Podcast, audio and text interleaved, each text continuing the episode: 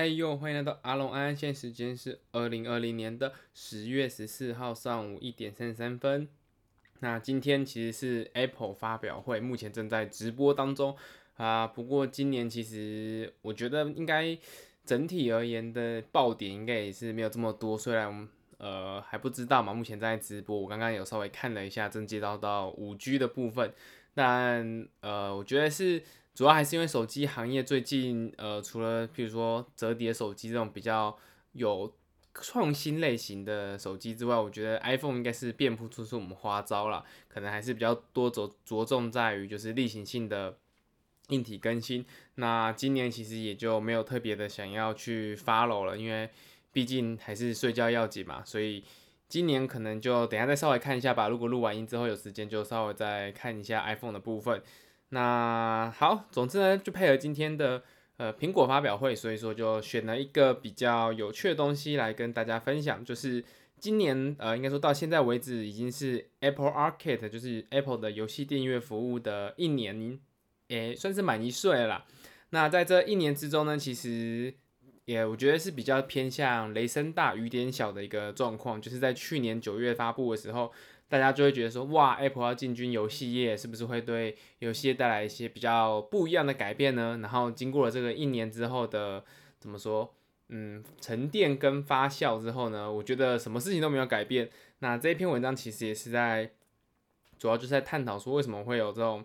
呃，这种，呃，它其实提到比较多数据的部分。那我后续会再发表一些我自己个人的一些看法。好啦，那先简单介绍一下这个 Apple Arcade 这个苹果的服务。那 Apple Arcade 应该在去年的时候跟随着 iPhone 十一，其实呃那个时候也算是一个感觉好像很厉害的一个产品嘛。因为 Arcade 它其实是指呃这个单字其实指街机家机的，应该说它是指大型的那种街机，就是有点像是那种呃什么汤姆熊啊那种 Arcade 的机台嘛。那 Apple Arcade 呢，这个服务就是它是指它是一个你只要每个月付四点九九美元，台币一百五十块左右的价格，你就可以在里面畅玩你想要玩的那些所有的游戏。就是 Apple Arcade 里面所有游戏都是只要呃你有订阅它的这个订阅服务，你都可以免费游玩的。那这个游戏当中也不会出现其他的内购产品或是出现广告都不会有，它就是一个更偏向于单机游戏的一个体验。但是呢，在今年都是到目前为止呢，其实大家也知道嘛，看起来好像 Apple Arcade 还是没有什么可以玩的游戏，那实际有订阅的人也是不多。其实，呃，在今年在呃上个月还是上个月吧，苹果它在上一场发表会的时候，其实也有提到他们推出了一个新的服务，叫 Apple One，它也是把这个 Apple Arcade 这个服务重新绑到 Apple One，就是你可以把 iCloud，然后像是 Apple TV、Apple Arcade、Apple Music 这几个服务全部绑成一个 Apple One，那你订阅之后，你四个服务都可以一起使用。好了，那讲回来，这个 Apple Arcade 呢，其实它呃简单讲一下它的历史，它在去年九月的时候，算是真正的呃面向大众开放。那首发的时候，其实就有超过全球一百五十个地区。那费用刚刚提到，就是四点九九美元，你就可以享受到没有广告也没有内购的一些呃单机精品游戏，不一定是单机啊，就是一些比较精品的游戏。那呃，在去年的首发的时候呢，其实是有大约五十个以上的，五十个以上的游戏作品。那到去年的十一月，就是说上线两个月之后呢，官方是有宣布说有达到一百多款的游戏。那这个时候呢，Apple Arcade 它还是以每周会有四到五款新游戏的速度，就是更新它的游戏库。那看起来好像是一个呃后市看涨的一个服务嘛。但是呢，到了二零二零年之后呢，Apple Arcade 就有陷入一个。嗯，没有游戏可以推，或是一个比较焦灼的状态。到今呃到今年的十月十号为止，就是二零二零年的十月十号为止呢，新增的游戏总共只有三十款，也就是说这十个月来平均每个月几乎只新增了三款游戏。那当然这其实有受到今年有包含疫情的影响嘛。不过呢，其实呃整体而言，呃你可以看得出来，在今年 Apple Arcade 其实有一个比较大的危机，就是它的游戏的内容不够多。那这其实也不能怪说 Apple 啦，因为他们主要还是看到了整个呃，不管是试用之后的续订率啊，然后或者是玩家的留存率，对于 Apple 本身它其实都是有觉得不够满意的部分。那所以他们其实原本在今年有预定签约几款游戏，后来也都是取消了。他们有做一些比较多的内容调整。那呃，就是因为做了这些调整之后呢，所以说就导致了今年的整个呃推出的游戏其实没有想象中的多。那整体而言呢，Apple Arcade 其实会让人质疑说，就是这个订阅制的服务到底是有没有办法在呃游戏业界推起来的？但是以呃，像是微软来说好了，我相信微软的订阅制服务一定是成功的，不然它不会继续在呃现在的 Xbox Series X 上面继续去推它的订阅制嘛。那其实呢，以他们这个研究的网站有推出了一次预估，到了二零二二年呢，Apple Arcade 的用户人数将会到达三千万，而且这还排除了所谓的中国市场。那整体而言呢，到二零二二年的时候呢，他们预估啦，就是 Apple Music 呢，有可能是会到九千五百万的使用者，Apple TV 会到五千五百万，Apple Arcade 会到三千万，然后 Apple News Plus 呢会到呃八百万。那总共的整个订阅制的服务应该会到呃一千八百八十万左右。哦，不好意思，呃，更正一下，是一亿八千万左右，就是所有的这些服务全部 total 加起来之后，那整体而言呢，其实呃从各项数据表示，就是。订阅制这个服务，我觉得它不是不行，但是呃，目目前 Apple Arcade 的策略其实是有一点错误，或者是说其实是有很大的调整空间跟优化空间的。那为什么会这样说呢？因为我们都知道嘛，其实订阅服务它最大的一个特点或是一个优势所在是，呃，玩家或是使用者，你可以用很少的钱去买到很多的内容。那像是以最常见的 Netflix 或者 Spotify 来说的话，你只要付每个月一百多块，然后三百多块的一个月租费，你就可以享受到 Netflix 里面数千部影集，然后数千部电影的一个呃完整的服务。那以 Spotify 来说的话，你就可以享受到上万首歌曲都可以随便你播放嘛。Apple Music 也是同样的道理。所以其实你你大部分订阅制的东西都是可以用。很少的钱去享受到很大量的内容，那这么大量的内容库的一个基础之下，总有一些会是你适合的。譬如说，假设我喜欢听的是 hip hop 音乐的话，那就算我其他的音乐都不听，但只要它里面的 hip hop 是我觉得说，哎、我是会循环播放，我会常常使用到的，我就会去订阅你的订阅制服务。因为说不定哪一天我突然间想听一个咖啡馆音乐，或是我突然间想听中国的音乐，或是我想听台湾流行乐，那。这一些其实不是我平常会听的音乐，但是我哪天想要的时候，我也可以在你这个同样的服务里面找到我想听到的这些其他的音乐。所以对使用者来说，它其实是解决掉了他的选择的问题，就是我就不用去到处找，可能以前在呃盗版的时代，可能大家就会上网找说要找 MP3 去哪里下载啊，然后呃我可能还要去装到我自己的手机里面。其实这一切的的那种。手续是还很麻烦的，就是下载啊、装进去啊，然后你可能还觉得它档名或者是你的标签有跑掉，什么都很麻烦。但是到现在这个 Spotify 跟 Apple Music 的年代，它都帮你搞定了，就是在我的服务里面，你就可以听到你想听的所有歌曲，那你也不用去找别人，我就会一直为了这个方便性，为了这个、呃、整个使用的体验，我就会付每个月的月租费，因为我觉得相对而言。呃，对大部分的使用者来说，你去找成找这些东西的成本其实是大于这几百块的钱的。那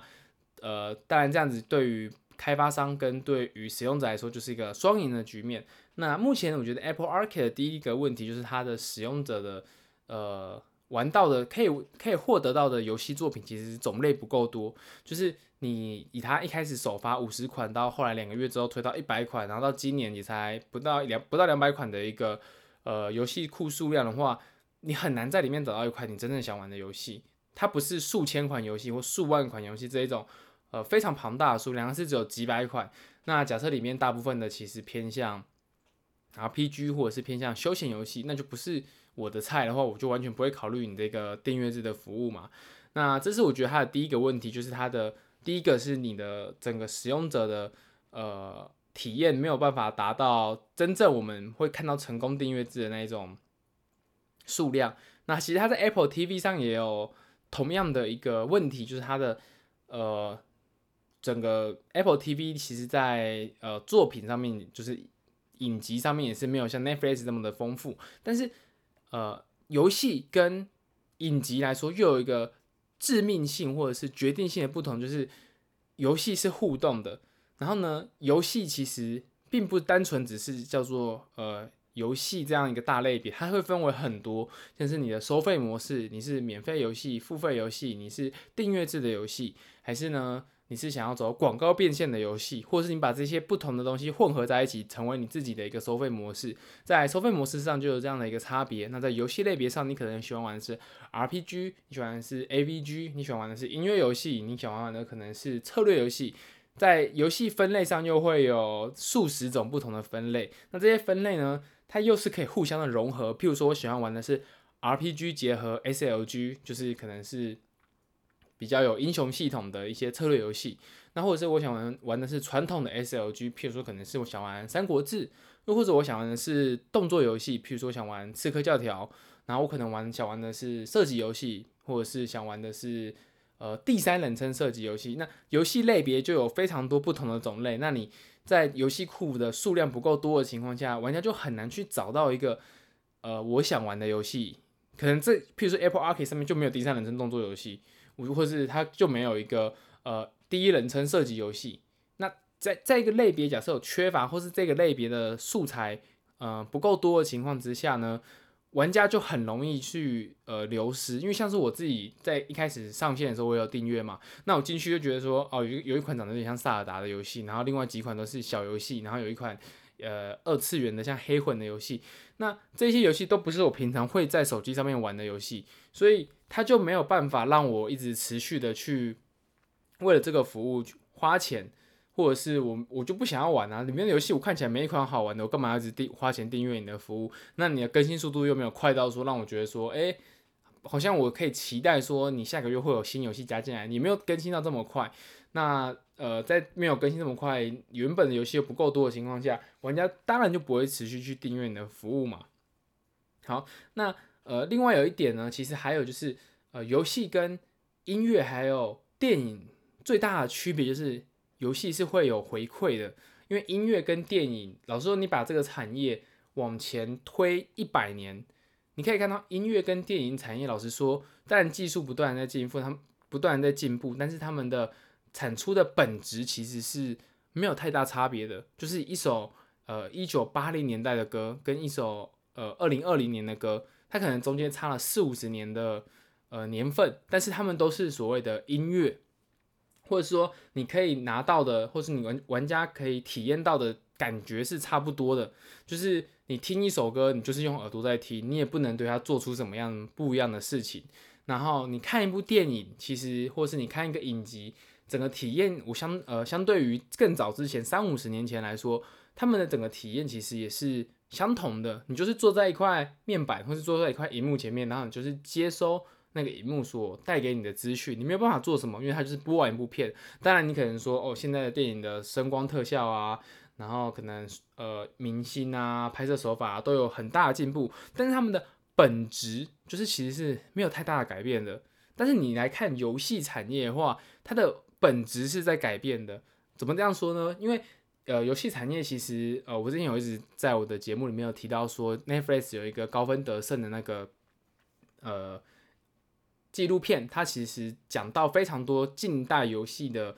改革跟改变，那我简单粗略提一下我自己的想法。其实你看，以游戏这个东西，它发明是上千年了，因为在最早你可能在下棋嘛，或是在更早之前，呃，有象棋啊、围棋啊这种棋类游戏，然后有纸牌游戏，就是它不是电子的。然后我以电子游戏来说，电子游戏近四十年来发明之后，它从一开始的可能是那种 arcade 游戏，就是所谓的大型的街机，然后发展到电视主机。然后再发展到电脑游戏，然后发展到掌机，然后到现在的手机，它的载体其实是不断的在改变的。那它的玩法跟它的呃玩家所获得到的体验也都是越来越进步，越来越不同的。因为你在当初在街机模式的时候，你就是需要把你呃你的人移动到。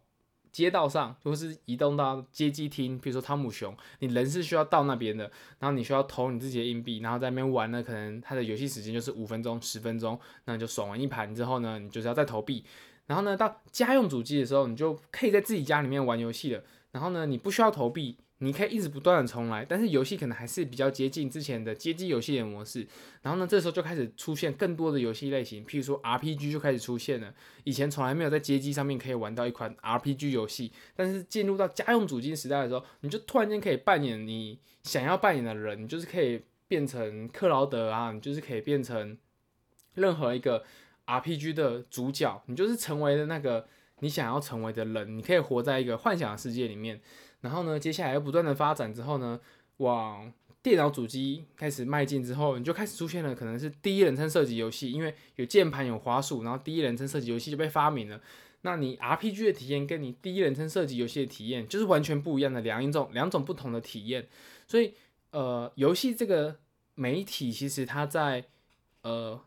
历史上是不断的在进化的，尤其是在近四十年来，几乎可以说是每十年就有一个比较大的进步。然后呢，到手机游戏之后呢，你往前推十年，其实你看 iPhone 发明到现在的手机游戏，已经推陈出新多少代了？从一开始 iPhone 刚出来的时候，大家可能在玩什么？呃，iPhone 出来之前，可能大家喜欢玩的是什么叠房子啊，然后呢贪吃蛇啊这种单机，然后呢稍微有一点点的呃操作性，但是也没有到太复杂。然后呢，在 iPhone 出来之后，开始出现什么？呃，切水果啊，然后那个切绳子嘛，然后愤怒鸟啊这种，诶，单机，但是关卡多样性越来越多了。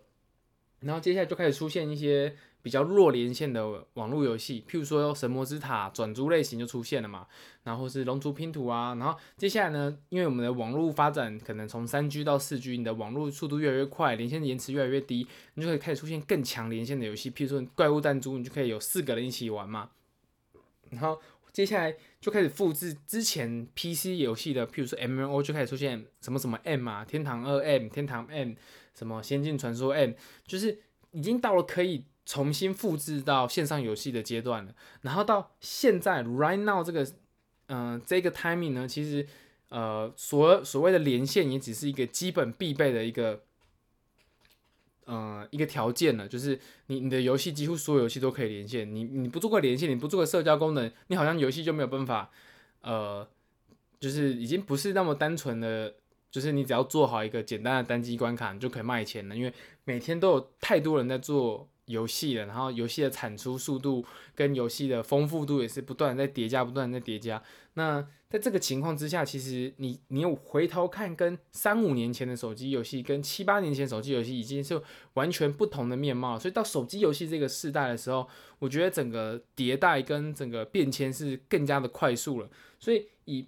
呃订阅制来说，它绝对不会是不行的。就是你看 Xbox，它还是走订阅制，但是它最大的特点是什么？它有它自家的游戏在撑着，它有所谓的 Halo，它有所谓的最后一战，你可以有这两个头牌的游戏，然后甚至像是模拟飞行啊，然后呢再把其他的第三方的厂商，它可能也不需要很多第三方厂商，因为它的第一方的整个阵容就够豪华，够足以吸引玩家去。加入到微软的订阅制，那这时候第三方厂商在丰富它的游戏内容的时候，你就会觉得说，哇，微软的订阅制很划算，因为里面有几款是我想玩的，然后就可以玩到很多我之前根本不会想买的，但是呃，反正它不用钱嘛，我就加键玩。那以目前的呃 Apple 来说，我觉得它最大的问题就是刚刚提到的，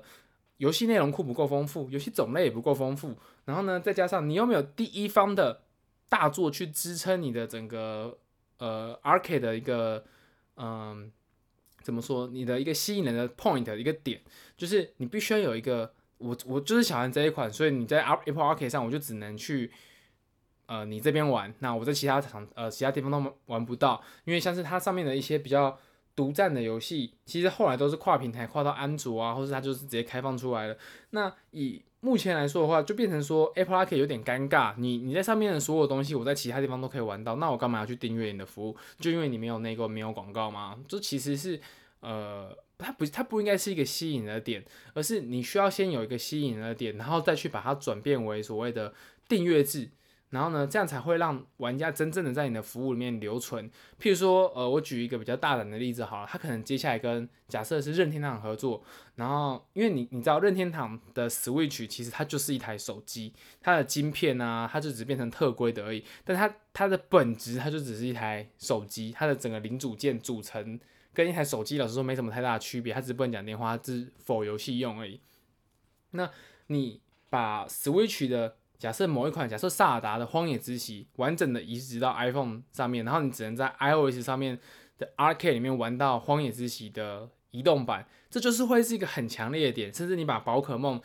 你也不用是宝可梦本传，譬如说你可能是之前有出的皮卡丘跟伊布嘛，你就把皮卡丘跟伊布移植到 Apple Arcade 里面，那我告诉你，这 Apple Arcade 直接就是爆款，就直接冲起来。因为我想玩神奇宝贝手机平台，除了 Pokemon Go 跨平台以外，我想要玩这种呃 RPG 类型的游戏，你就是只能在我的 Arcade 里面玩的话，那这就会是对 Apple Arcade 最大的一个助力。但目前看起来，好像他也没有要朝朝向这种跟所谓大厂去签约。他虽然有签很多大厂，但是大厂拿出来的东西都很烂，都是那种呃名不见名不见经传的小游戏，然后或者是。那种呃，他们看一看就是实验性质的游戏，你知道吗？它就不是一个什么先是知名的 IP，然后或者是呃已经是完整的大作了。那所以它它就导致于 Apple Arcade 的尴尬点在于说，我要玩游戏，我为什么要付费订阅你的服务？我退有免费游戏可以玩，我要进，我有更好玩的付费游戏可以玩，甚至我现在还有其他像是微软的云端游戏正要往下。侵袭到手机游戏的市场，当然这这块聊开可以聊很多了。但是我就说，你要走付费订阅制的时候，每一个地方你都是好像呃每一个面向都不讨好人，你知道吗？面向免费你也没有比免费好到哪里去，你面向付费你又没有真的可以拿出让人付费的点，所以就间接导致于整个 Apple Arcade 的这个服务沦沦为一个。你知道，就是食之无味，弃之可惜，也也没有到食之，嗯，就是一个很尴尬。就是你要说食之无味嘛，好像真的是没有太大的使用的必要。但是绑在 Apple One 里面，好像又可以加减玩一下，这样的一个很尴尬的局面。那我不知道今天呃 iPhone 十二这个发表会，它到底会不会对于这个 Arcade 做一些比较大的改变，或者它其实。呃，苹果只是目前这一年都只是在打磨这个产品，它只是还有很后面很多后续的一些招还没使出来，我不知道。但是我很希望 Apple 可以好好的把这个订阅制做起来，甚至考虑说是不是就真的跟我们刚刚讲的一样，就是去找一些大厂，譬如说你拿到了是可能是呃卡普空的《恶灵古堡》啊，史克威尔的《Final Fantasy》啊，然后宝可梦啊，任天堂宝可梦嘛，这种大厂的大 IP，然后把它加到。Apple Arcade 里面，然后是不是就是让它变成在呃移动平台独占，甚至之后你的 ARM 版的 Mac 出来之后，你就可以再把这个游戏全部打通。那你这样子的话，我觉得整个 Arcade 就是变成一个很强大的东西。你就是你想要玩这种 IP 大作的移动版的话，你就是只能在苹果的平台上面玩到，然后你也不能在。呃，安卓上面或是在其他的游戏平台上面玩到，我觉得这个如果真的成真的话，才是真正对呃 Apple Arcade 的一个助力，或者是它才会真正成为一个有办法可以撼动游戏界的一款服务吧。那希我是很希望苹果可以真的呃做到我刚刚提到的那些事情，或是它真的有什么厉害的招还没使出来，就赶快使出来吧，因为。呃，目前他再这样下去，我觉得老实说不会有起色啦。如果他真的没有什么大招可以放出来的话，我是希望他可以有大招。那咱们就拭目以待吧。好啦，那今天就聊到这边。那我等下再回去看一下发表会是不是有什么新东西，就要准备来去睡啦。哦，录了半个小时，好啦，就是因为 Apple 跟那个游戏都是我比较喜欢的东西嘛，所以就聊的跟大家聊的久一点。那我就回去看发表会啦。今天就到这边，拜拜。